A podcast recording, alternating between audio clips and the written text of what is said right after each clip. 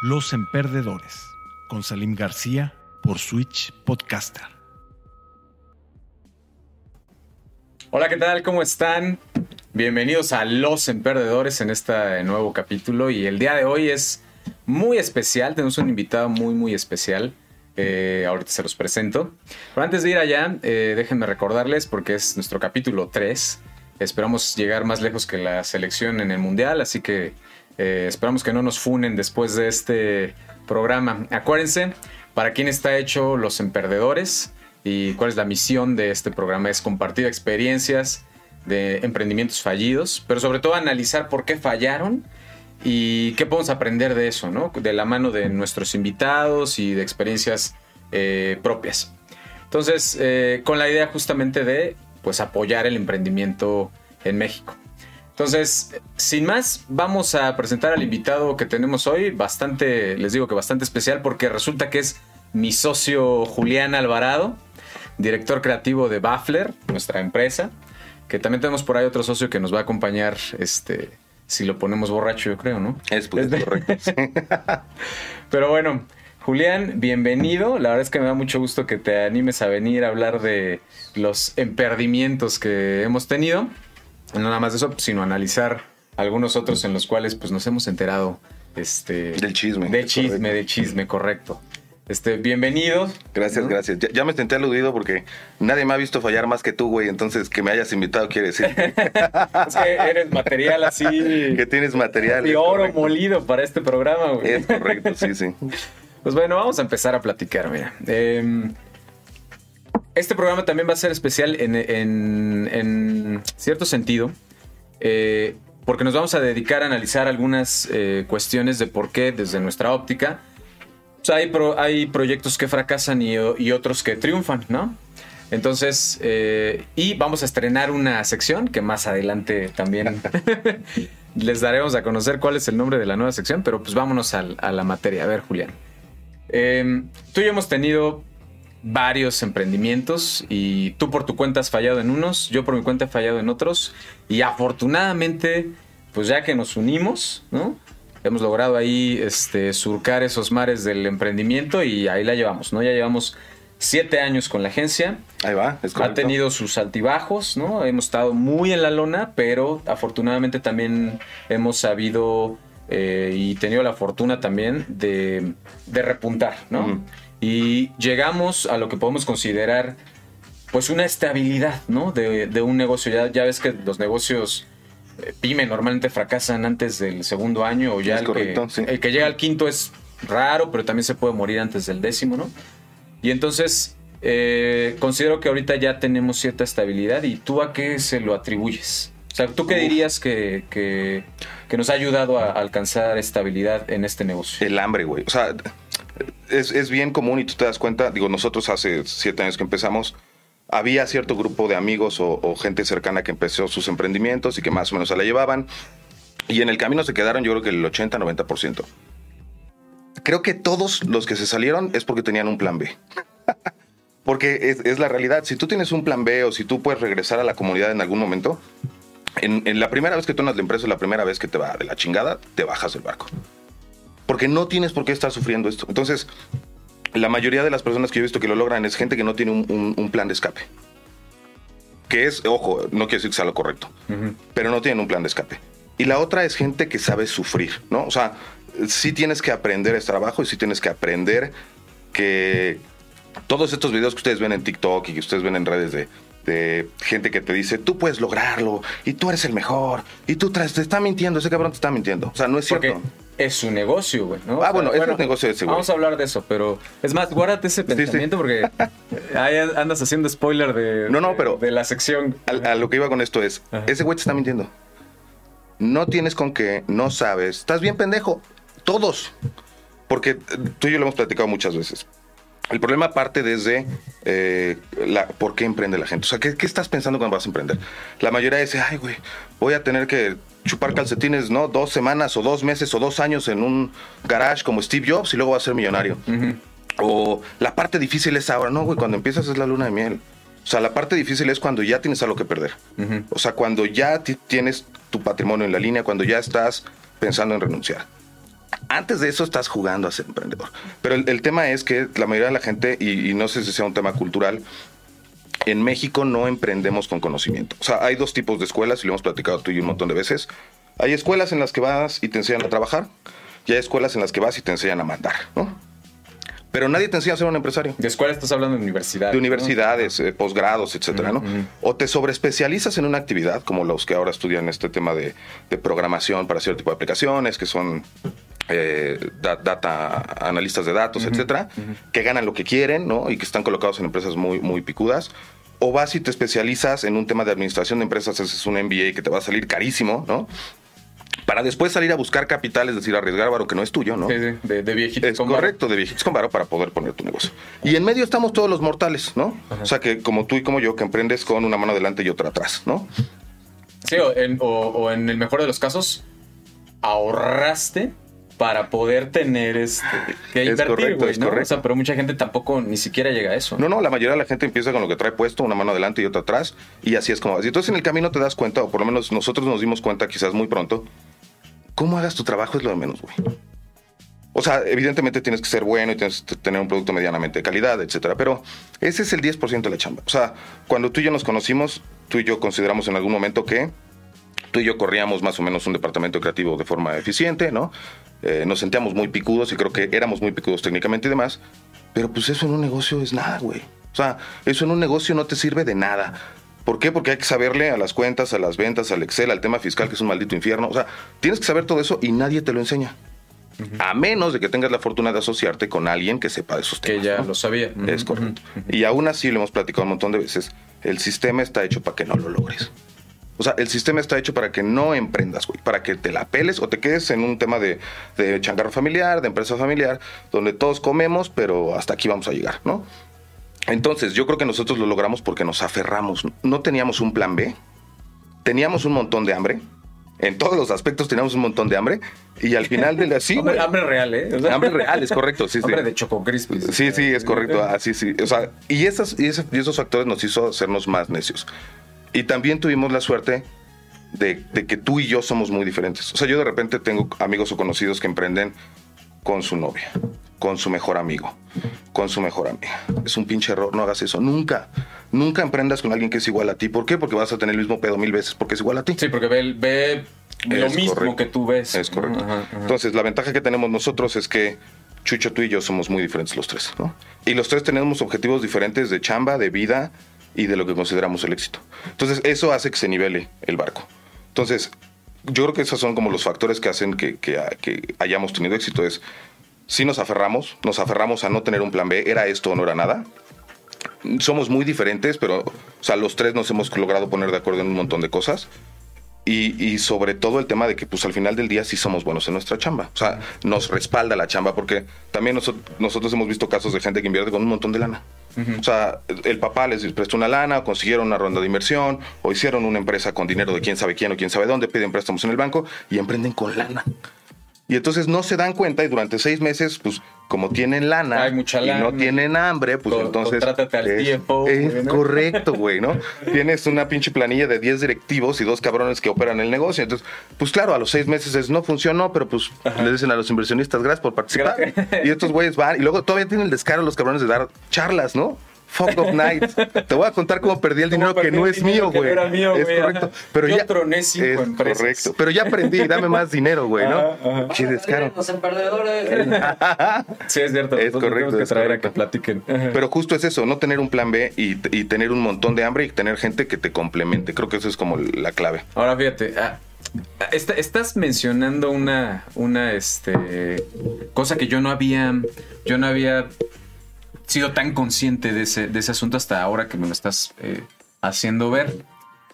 Tú, te, tú, no es que tenías, no todavía tienes, pero si tú hubieras seguido por la vía del, por la vía Godín, por la vía Godines, ¿no? Persiguiendo pues, tu carrera eh, eh, como profesional en otras empresas, tú ya ibas bien encabinado. Tú ya, tú ya venías de empresas importantes de publicidad aquí en México, de las más grandes, güey.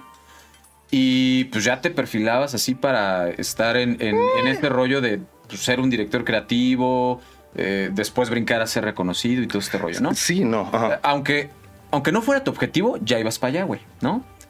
Ahora, ¿qué pasa cuando ya te vuelves tú dueño de tu, de tu propia empresa? Y justo como tú dices, güey, ahora pues ya, ahora depende de ti, güey, ¿no? O sea, ahora depende de ti esa parte. Y, y de cierta manera, cualquiera podría pensar que, ah, no, pues echaste tu carrera este, por la boca. Ah, que a mí me lo dijeron, a mí me lo dijeron. como, qué pendejo, ¿por qué te sales? Pero yo vi algo que es real, por lo menos en la industria en la que yo estaba, que es, que es publicidad y BTL y... La carrera del diseñador es como la carrera del futbolista, güey. Tienes 10 años y después, Y ya la, y después. a la chingada porque viene alguien más joven. Pues sí, y con es más real. pila, ¿no? güey? Porque son- Ahora- los diseñadores son como pilas, ¿no? Ba- Baterías, así se acaba uno, pero ahí viene otro Y hay, y- hay algunos que son muy buenos y que no, pero la mayoría de los que son muy buenos se mantienen, son los que se mantienen como freelance o por la libre y que son unos cracks. Yo me di cuenta que la carrera es corta. O sea, como diseñador, cada, cada año salen miles de chavos. Desde la carrera que más son demandada sí. del país. También porque, la más- también ah, se, ha, se ha vuelto una carrera un poco más... Commodity, ¿no? Es Pero sí ves correcto, matemáticas, güey, sí tiene matemáticas. Eh, eh, eh, en algún punto, por lo menos en, en mi, en, En la- generación. en mi generación teníamos Era por ahí optativa, güey. una materia de contabilidad que Te la daban con bloquecitos, güey, ¿no? De... No, no, el tipo, el tipo lo intentaba mucho, pero nosotros ok. éramos unas piedras. Um, Pero el tema es, yo me di cuenta que la carrera del diseñador es corta. Y la carrera del diseñador es corta porque eh, el diseñador, como tú dices, es muy cómodo ser diseñador, ¿no? Eh, eh, de alguna u otra manera, no todos, porque no hay diseñadores, todos los que me están oyendo y se ofenden ustedes, no, ustedes son cracks, ¿no? todos los demás, ¿no? Éramos, ¿no? De, de repente era muy cómodo porque podías ser un adultez siempre, ¿no? O sea, seguías usando tus playeras de monitos, tus tenis, llegabas, trabajabas en una Mac con tu música todo el día. O sea, está cómodo ese pedo. No tenías como todo este tema de obligación godino. Tú creías que eras un godín distinto porque usabas tenis, ¿no? Porque, ajá, o porque no usabas correcto, corbata. Es correcto. Algo que tiene el diseñador, que es, es algo que le hemos dicho nosotros a nuestros alumnos varias veces, es que el diseñador no sabe vender, güey. O sea, la industria se mantiene a partir del diseñador, que es el que genera el producto que se vende, pero hay ocho cabrones en medio que hablan mejor que tú, se visten mejor que tú y conocen a mejor gente que tú. Y entonces, por lo tanto, güeyes venden tu chamba, ¿no? Diez veces más cara.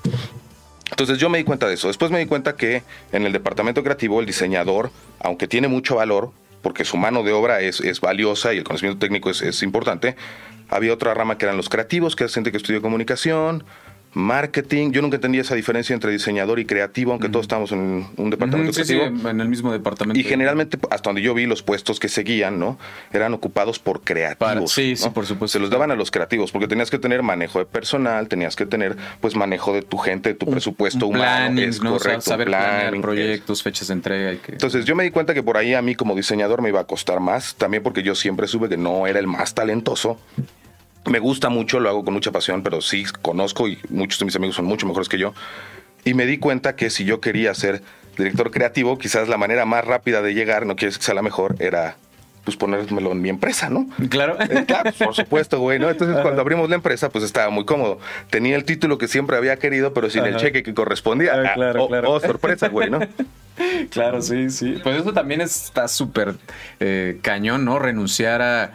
Sabes que cuando emprendes, te, te deberían, o sea, sabes que te estarían pagando muchísimo más, ¿no? En tu, en cualquier otra empresa que lo que estás ganando en la tuya. Ah, por supuesto. Y eso se siente gacho, ¿no? O sea, Todavía hoy, todavía hay nos pasa. O sea, cuando yo me entero cuánto ganan colegas nuestros, ¿no?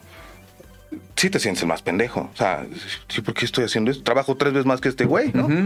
Porque aparte tienes más responsabilidad. Es correcto, tengo, y aparte, o sea, si esto se va al carajo, no, el primero que se hunde eres tú y yo, o sea, ¿no? Entonces, sí, no, no, o sea, a, a- a veces lo preguntan como, oye, ¿y qué le dirías a la gente que quiere emprender? No lo hagas, cabrón, no lo hagas. No, No, no, aquí es para... ah, mira, fíjate, Ojo, aquí esto es ah, para pero- decir que pero- Como sí. Ojo, ¿no? no lo hagas. ¿Por qué no lo hagas? Porque si no estás dispuesto a, a tragar caca, cabrón, Ajá. cuatro o cinco años, no lo vas a lograr. Sí, es o que- sea, a, a menos que tengas un chingo de lana, ¿no? Es lo que te iba a decir. Porque mira, o sea, mucha gente a lo mejor ah, piensa que el éxito le va a llegar así muy rápido y puede llegar a suceder. Por Ay, ¿a supuesto quién que, le le- pasa? Sí. que- que hay a quien le pasa que llegue de bastante, bastante rápido. Pero digamos que en la tendencia general de cualquier empresa, debes estar dispuesto a sacrificar por lo menos 10 años para que un negocio se vuelva fructífero, estable, con metodología, que ya te haya pasado de todo y por lo tanto estás preparado para los siguientes retos, que tengas el personal adecuado, con experiencia, porque también es otro tema, el tema del personal.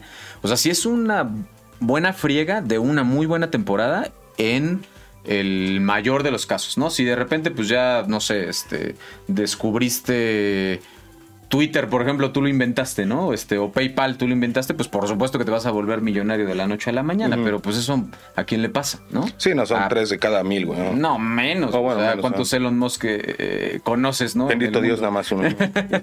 Entonces, pues bueno. Y acabas de tocar también otro tema que nos va a llegar a la siguiente sección que tenemos, ¿no? Vamos a adelantar la siguiente sección que tenemos. Nos vamos a adelantar de la pre- pregunta del millón que te la voy a hacer más adelantito, pero vamos a estrenar esta, esta sección que yo creo que tú vas a ser el titular de esta, No, no. De esta sección. Me van a funar. Pero bueno, a ver, vamos, vamos a ver si, como te decía, si pasamos del tercer programa, de, de si no nos funan y a ver qué pasa, ¿no? Pero la siguiente sección se llama Empoderadores de Pendejos. ¿Qué es eso? ¿Por qué? Y aparte, ¿por qué vamos a hablar de empoderadores de pendejos? ¿no? Porque es bien importante. Tú lo acabas de decir. Tú acabas de decir, oye, ¿qué onda? Eh, ¿Emprendo o no emprendo? Tú dices, no, no emprendas, ¿no? Habrá quien te diga, sí, por supuesto, sí emprende, ¿no? Claro, sé tu propio jefe, sé dueño de tu empresa, sé, ve para adelante, no te quedes en la zona de confort. Eres el mejor. Eres el mejor, como tú no hay nadie más, ¿no? Ahora, esos que te dicen eso, ¿por qué te lo dicen? Uno, ojo, porque son tu mamá o tu vieja o tu pareja. ¿Y ahí está bien? Y ahí está bien, ¿no? Sí. Y si no, busquen a alguien más, ¿no? Ajá. Ah, o porque te o porque quieren tu lana. O porque quieren tu varo. Exactamente. Entonces, vamos a, digamos, vamos a separar ese, ese, esa madeja, ¿no? Del empoderamiento. Porque el empoderamiento es bueno, ¿no? O sea, de entrada tienes que tener ganas, fe, este, y no estoy hablando nada de religioso, o sea, tienes que creer que vas a poder, ¿no? Y hay gente que no lo tiene de, de- o sea, tiene mucho miedo desde antes de, de dar el paso, ¿no? Eh, pero también, pues hay que, eso casi nadie te lo dice, también hay que desenmarañar este tema de que hay gente a la cual sí le conviene que tú te arriesgues, pierdas y pues vámonos el que sigue. O Porque deja es un tú que pierdas. ¿no? O sea, como al final del día es pues, que tú lo intentes, güey, ¿no? O sea, que su negocio es que tú lo intentes, no que tú lo logres.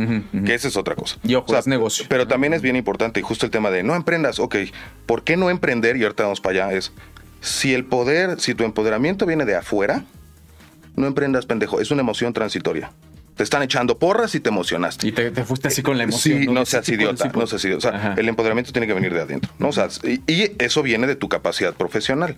O sea, si tú sientes que eres bueno en tu trabajo, si tú sientes que la gente demanda tu producto, tu servicio y aparte medianamente existe un estudio, un sondeo para ver, ¿no? ¿Qué, pues, qué estás vendiendo, güey, ¿no? O sea, puede ser que, que- que- que el emprendimiento sea para ti. Pero esto es bien peligroso porque estos güeyes van sobre un target, los- el- el empoderador de pendejos escoge perfectamente bien sobre quién va. Y es un mercado enorme que es la gente a la que le caga su chamba. Esos güeyes están buscando todo el día gente a la que le caga su chamba. Secretarias, recepcionistas, eh, godines de nivel medio, eh, eh, ge- gente que, le- que odia su chamba, que odia todos los días levantarse a trabajar, porque la empresa en la que trabaja es un asco, porque su jefe es malo, porque tiene un mal liderazgo. Ese güey podría renunciar mañana por cualquier cosa. Sí, sí, porque sí, porque Pero este argumento Ujú. de tú eres bien valioso y eres bien cabrón y tú, eso es una razón válida. Entonces, mucha gente deja sus trabajos porque un cabrón les dice, ¿sabes qué? Tienes razón, estar harto de todo. Y tienes razón, estar harto de, de todo porque tú eres bien especial, cabrón. No es cierto, güey. O sea, esa es una gran mentira. Nadie te está esperando. sí, ¿no? Na- nadie está. Ay, ¿cuándo irá a aprender eh, Roberto ¿Cuándo Hernández, güey? Sí, sí. un poquito, un poquito. Ay, güey, puta, la gente va a hacer fila para comprar lo que yo. No, no es cierto. Eh, Nos- nosotros, güey, ¿no? Ya estaban esperando como la las 5 mil eh, o la 1 millón 500 mil agencia nueva de publicidad, güey. ¿no? Güey, el ¿Sabes quién está el mundo? Otra agencia. Otra agencia de ¿Sabes publicidad. está el mundo? Otro podcast, cabrón. Ah, no, no, o sea, el pedo no, el pedo no funciona así. Ajá. O sea, el emprendimiento tiene que venir de una razón legítima tuya personal. Por supuesto. Ajá. de que quieres construir algo. Y quieres construir ese algo para ti, por ti, porque es valioso para ti, para tu familia, o nada más porque tú crees que tienes la capacidad. O sea, ese es el punto número uno. Y después es, si hay un cabrón que te está echando porras a cambio de dinero, es como la chica que te manda besos a cambio de dinero. Ese pedo no es real, güey. O sea, no, eh, no es tu Es novia. pa- es Es, pasajero. es correcto, Ah, esa no es un no- servicio, Es, un correcto, servicio. es un servicio. O sea, entonces, entiéndelo bien desde ahí. Ahora, esta gente, porque hay mucha gente que te vende el tema de que son porristas, ¿no? Entonces, es- y tú puedes, entonces van una vez a la semana que les den su coaching de tú estás bien cabrón y el mundo no te entiende. No Su dosis de dopamina. es correcto, no están preparados para un güey tan cabrón como tú. Ajá. Y hay otra, y hay otra, hay otra vertiente que son los coaches, yo diría, de verdad, y vemos, ¿no? Como de verdad, entre Ajá. comillas, que es la gente que tiene un método. Ajá. A ver, papito, plan de negocios. Que de entrada no se autodenomina coach. Es correcto, ¿no? es correcto. Sí, na- nadie que tenga dos gramos de respeto personal se denomina coach, a menos de que se dedique al deporte. A ver, es que sea coach de la selección nacional. Tampoco se debería, pero bueno, o sea, nadie que, y ustedes hagan un sondeo, o sea, de la gente que ustedes conocen o que han visto que se denomina coach, que ustedes conocen personalmente, ¿cuántas de estas personas son personas capaces o decentes o las dos? Vemos. ¿Y mi coach de vida? Ni tu coach de vida, ¿no? No, evidentemente no va por ahí. Entonces, esta gente va sobre un target que todos hemos estado ahí en algún momento. Odias tu chamba y necesitas un cambio. Entonces, esta gente dice, emprende.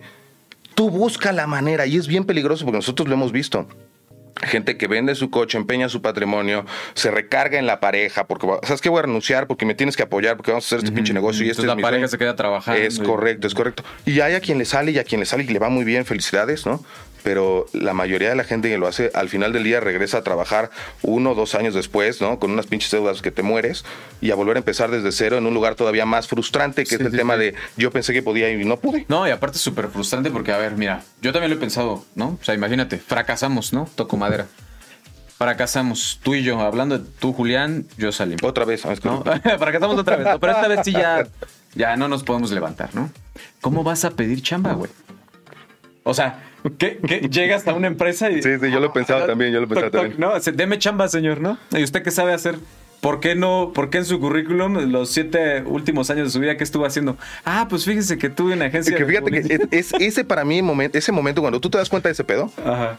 De que ya estás, ya pasaste la mitad del ya no puedes volver atrás, güey. No, ajá. O sea, cuando tú te das cuenta de eso, sí hay un ataque de pánico, decir, güey, ya no puedo volver a trabajar.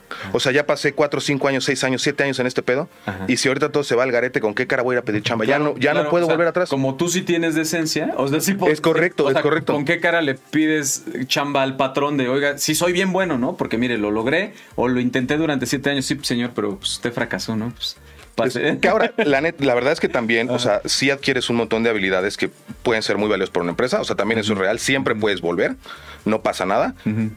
Pero sí tienes que tener en cuenta que eso es quemar las naves.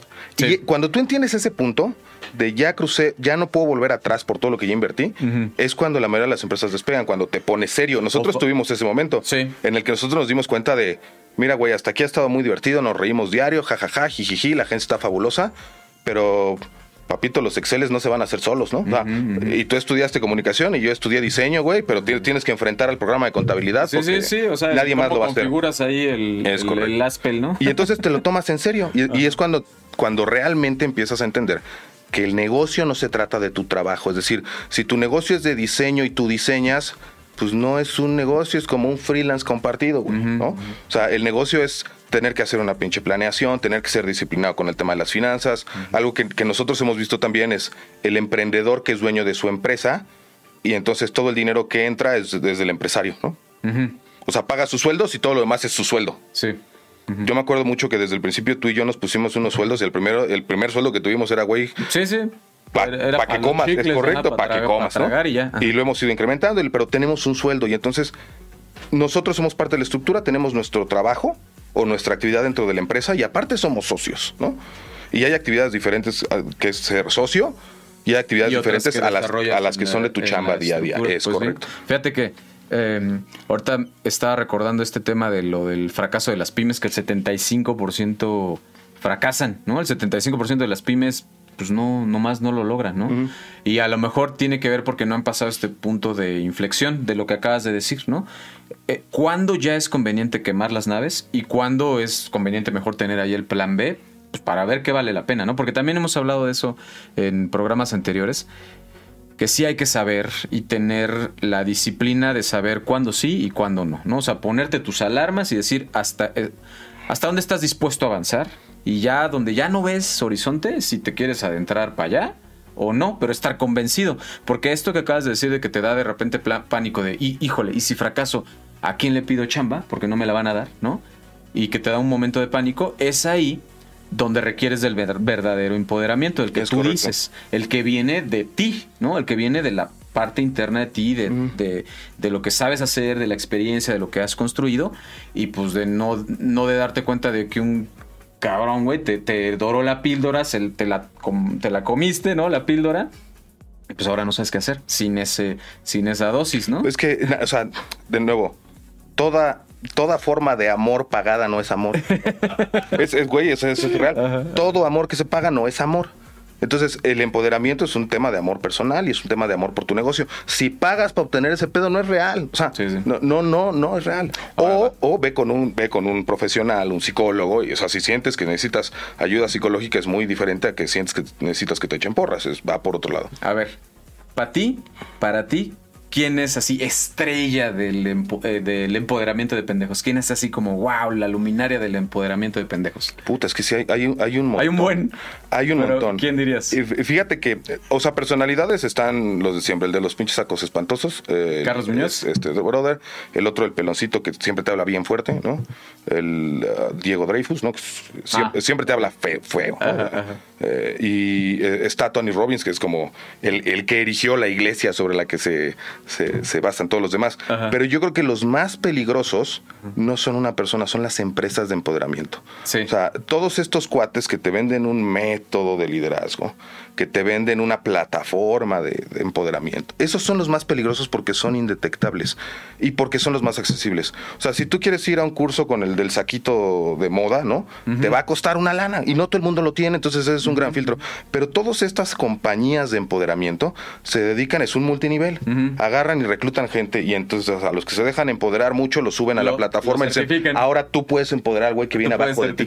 Esos son los más peligrosos, porque Claro. esos son los que le pegan a las señoras que venden Herbalife o que venden por catálogo, esos son los que le pegan al cuate que tiene un trabajo en planta, esos son los que le pegan al chavo que va saliendo de la universidad, esos son los más peligrosos. Esos son los más peligrosos porque son los que tienen una cobertura global. O sea, hay N cantidad de empresas. Nosotros conocemos de un par, ¿no?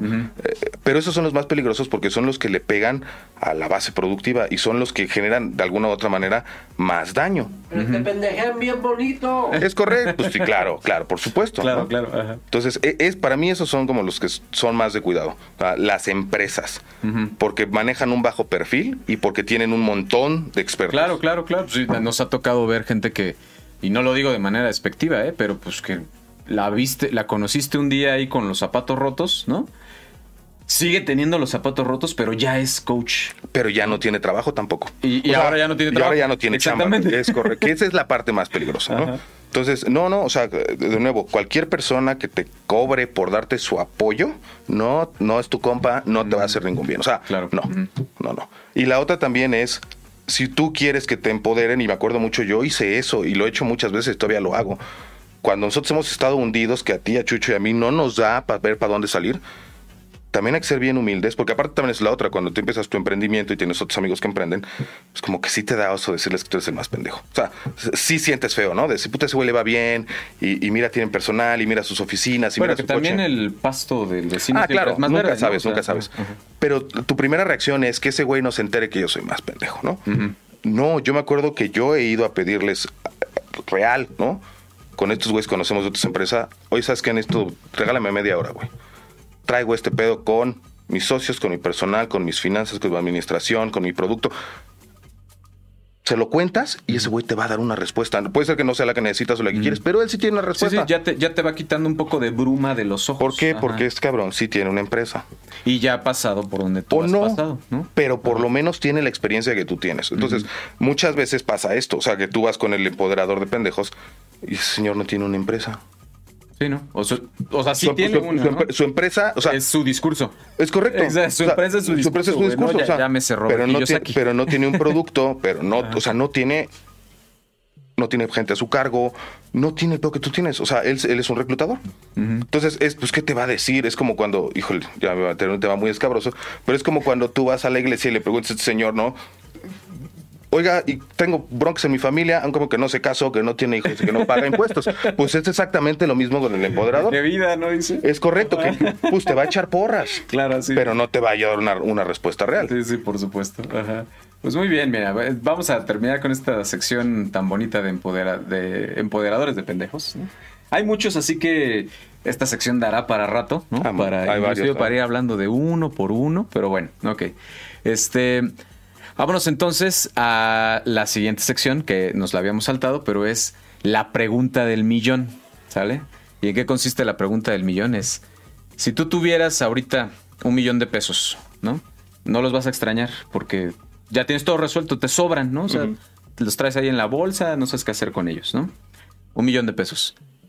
¿En qué negocio inviertes? Así de los que tú quieras, ¿no? O sea, así del gran abanico de negocios que te hayan llamado la atención o de que sepas o ¿en dónde pondrías a chambear ese millón de pesos? En, la, en el personal que tenemos ahorita. Completito, güey.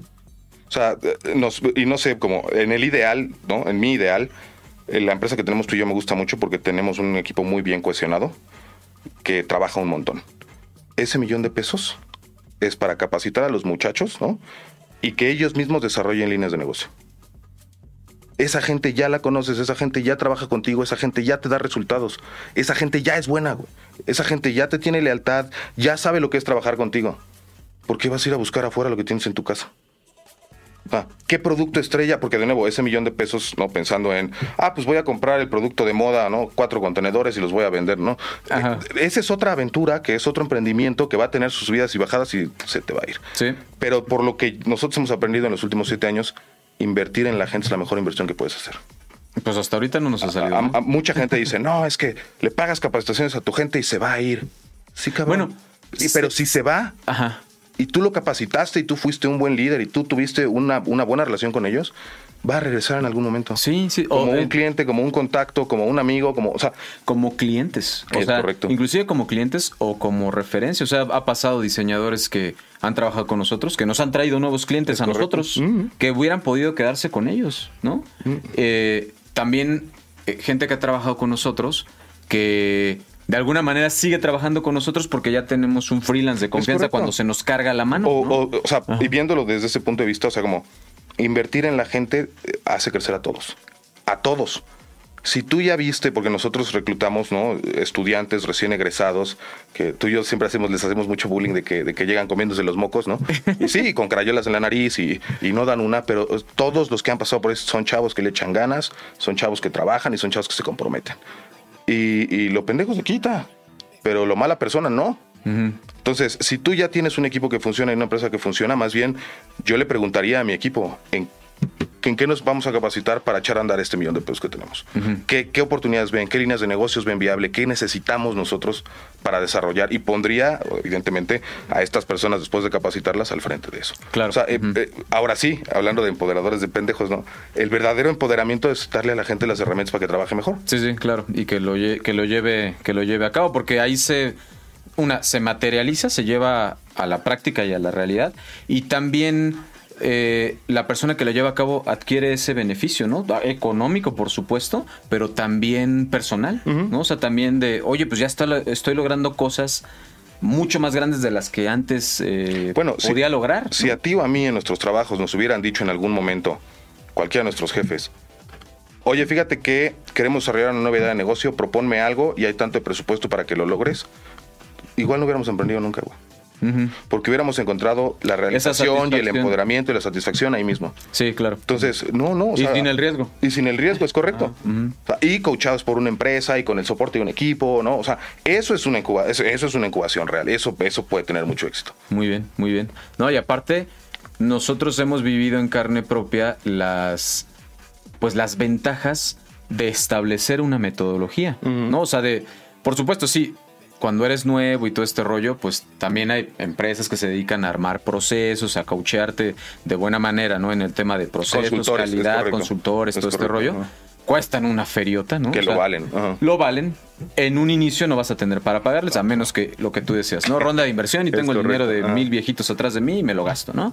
Pero si no, no vas a tener para, para pagarles. Entonces vas a tener que ver de qué manera vas adoptando esos métodos. Pero yo sí veo una gran diferencia eh, de la agencia que teníamos en los primeros años a la agencia que ahora tenemos una vez implementado employer branding, Bueno, es que es eso. O sea, cultura, capacitación, metodología, ¿no? O sea, armar nuestros procesos hoy en día es algo que no hemos terminado de hacer. Pero justo a eso vamos, o sea, como lo pendejo sí se te quita. Con procesos, con disciplina, con metodologías.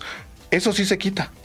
Trabajar todos los pinches días, pararte temprano, tener un buen equipo, tratar bien a tu personal, ser consciente de la gente que te rodea, escuchar al güey que tienes al lado aunque piense diferente, ese- eso no se aprende. Entonces, si tú logras ese ecosistema en el que tienes una persona que te complementa en tu equipo o como tu sociedad, ya tienes la mitad del, del- del camino hecho. O sea, nada más con que se... Con que, y yo que soy muy necio, ¿eh? No, Pero no, eso con, de con que escuchar, o sea, digo, tú y yo tenemos diferentes personalidades y a veces opuestas, pero a mí me cuesta escuchar, ¿no? A ti te cuesta escuchar y aún así nos forzamos a tener momentos en donde, bueno, me callo el hocico Bueno. y escucho, ¿no? Que esa es la otra. Ajá. O sea, una sociedad es como un matrimonio, güey. Tú y yo bromeamos un chingo de que yo soy tu segunda esposa. Ah, es, es un, es como un matrimonio. Y entonces hay mucha gente que se asocia con su cuate y entonces en algún momento se manda la chingada con su cuate. Sí. Porque no, no, no soportan la fricción. Ojo, la fricción. O separar, ¿no? La parte, o sea, de sí me estoy peleando con este güey que es mi amigo, pero me estoy peleando de él, No. con él por chamba y en la chamba se queda. Y también va a haber veces que te enojes y aún así no lo quieres ver ni en pintura, cabrón. Pero la fricción es parte del proceso. Claro. O sea, la fricción es parte del proceso. Entonces, esa es la máxima. No te puedes bajar del barco por esas cosas, güey. O sea, te puedes bajar del barco por otras circunstancias, pero no te puedes bajar del barco porque no puedas tener una discusión. Sí, o sí. porque no puedas aceptar el punto de vista de la otra persona. Sí, Entonces, o porque no puedes afrontar el conflicto, ¿no? De, ay, no, no, no quiero entrar en conflicto y... sí, pues, ¿no? o sea, tienes que estar dispuesto a lidiar con el conflicto. Por supuesto, por supuesto. Y a ver, vamos a, a, este a darle más eh, leña al, al fuego. Yo creo que hasta, hasta el momento no lo hemos hecho. No, no veo motivos para que nos funen, pero, pero los estás buscando. pero los estoy buscando. Hasta el momento vamos bien, ¿no? Pero mira, vamos a retomar un poquito el tema que, que dijiste eh, de las personas que adquieren, digamos, estos servicios de, de, de coacheo, pero me gustaría centrarme en el tema de la vulnerabilidad. Ajá. Porque siento que ahí sí hay un. hay algo que nadie te dice, ¿no? Y que es bien importante, por eso esta- estas empresas tienen tanta clientela. Porque yo siento que atacan a la gente en su punto más vulnerable, ¿no? Como tú lo dices, cuando están en su momento de necesidad, como que ahí es donde te llegan y ellos te, te dan este salvavidas, ¿no? Que, que va a cambiar tu vida, pero tú dime cómo le funcionó, por ejemplo, al chicharito, ¿no? Este- entonces, ¿A Eh, quién? eh, a, a- a un futbolista ahí famosón. ¿eh?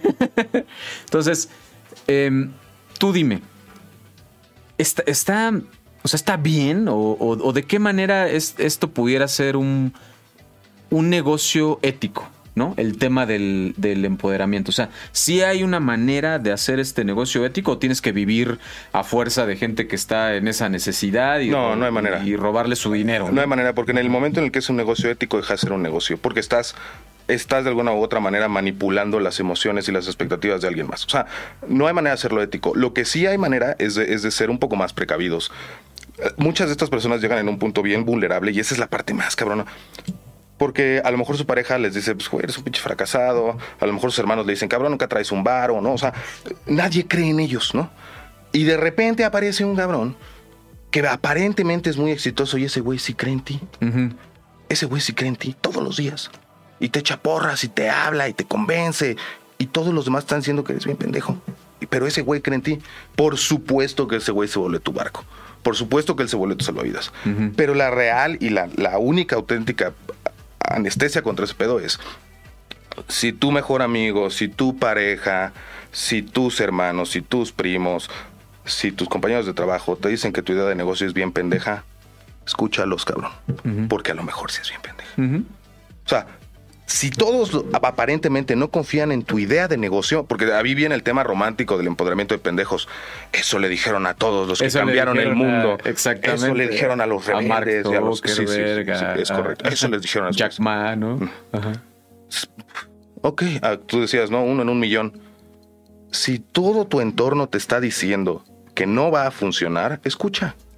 Ahora, Escucha y pregunta por qué. Ajá, Y pregúntales por qué creen Ajá. que no va a funcionar. Exactamente. Porque es una idea que puedes moldear. Porque exactamente, puede ser que no funcione o se les haga ilógico a la gente que le preguntas en ese estado de la idea. Y es- Pero no quiere decir que no lo puedas pulir, ¿no? Y es un Ajá. tema bien chocante porque cuando tú estás buscando, te sientes mal y no tienes inseguridades, pues tú vas con tu cuate, vas con tu, con tu familia y, y quieres que te digan, tú Que cabrón, te- tú vas a poder. que te reaseguren. Y cuando eso no pasa, es una decepción bestial, Claro, ¿no? Y cuando llega otro güey, insisto, que es, aparentemente es muy exitoso y te dice que sí puedes, Pues la, es, es lo más fácil. Lo más fácil siempre es pensar, claro, todos son pendejos menos yo, ¿no? Entonces, no, la- o sea, no hay una manera ética de hacerlo.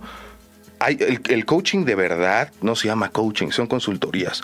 Y es gente que te revisa tu plan de negocios, que te revisa un timeline, que le da seguimiento a un plan, Que ve tus finanzas. que ve tus finanzas, que ve tu, tu presentación de ventas, que te está diciendo dónde tienes que mejorar para que tu producto sea rentable. Eso es, eso, eso es real, eso es ético, eso es profesional, eso cuesta una lana también. O sea, o sea, tú dirías que si tu coach no te sabe armar un Excel, sospecha. Es correcto, es correcto. O sea, si tu coach no te dice cómo hacerlo mejor en un tema de rentabilidad, de producto, de ventas, ese güey no es tu coach, es tu porrista. Entonces, ese es el punto clave. Que es diferente. ¿no? Que es muy vamos a tener diferente. que diferenciar entre porristas, que a lo mejor hay quien lo necesita y. Porque, ¿Por qué necesita motivación? Pero hay que verlos. Es el porrista y es el asesor Es de finanzas. Y es completamente diferente. Es bueno, correcto. de negocios, si tú quieres. Ahora, no, nada más de finanzas. Cuando tú, porque ojo, cuando es tu coach de negocios, por ahí decían el coach de vida, cuando es tu coach de negocios y te habla del universo decretando, eso no es un negocio, cabrón.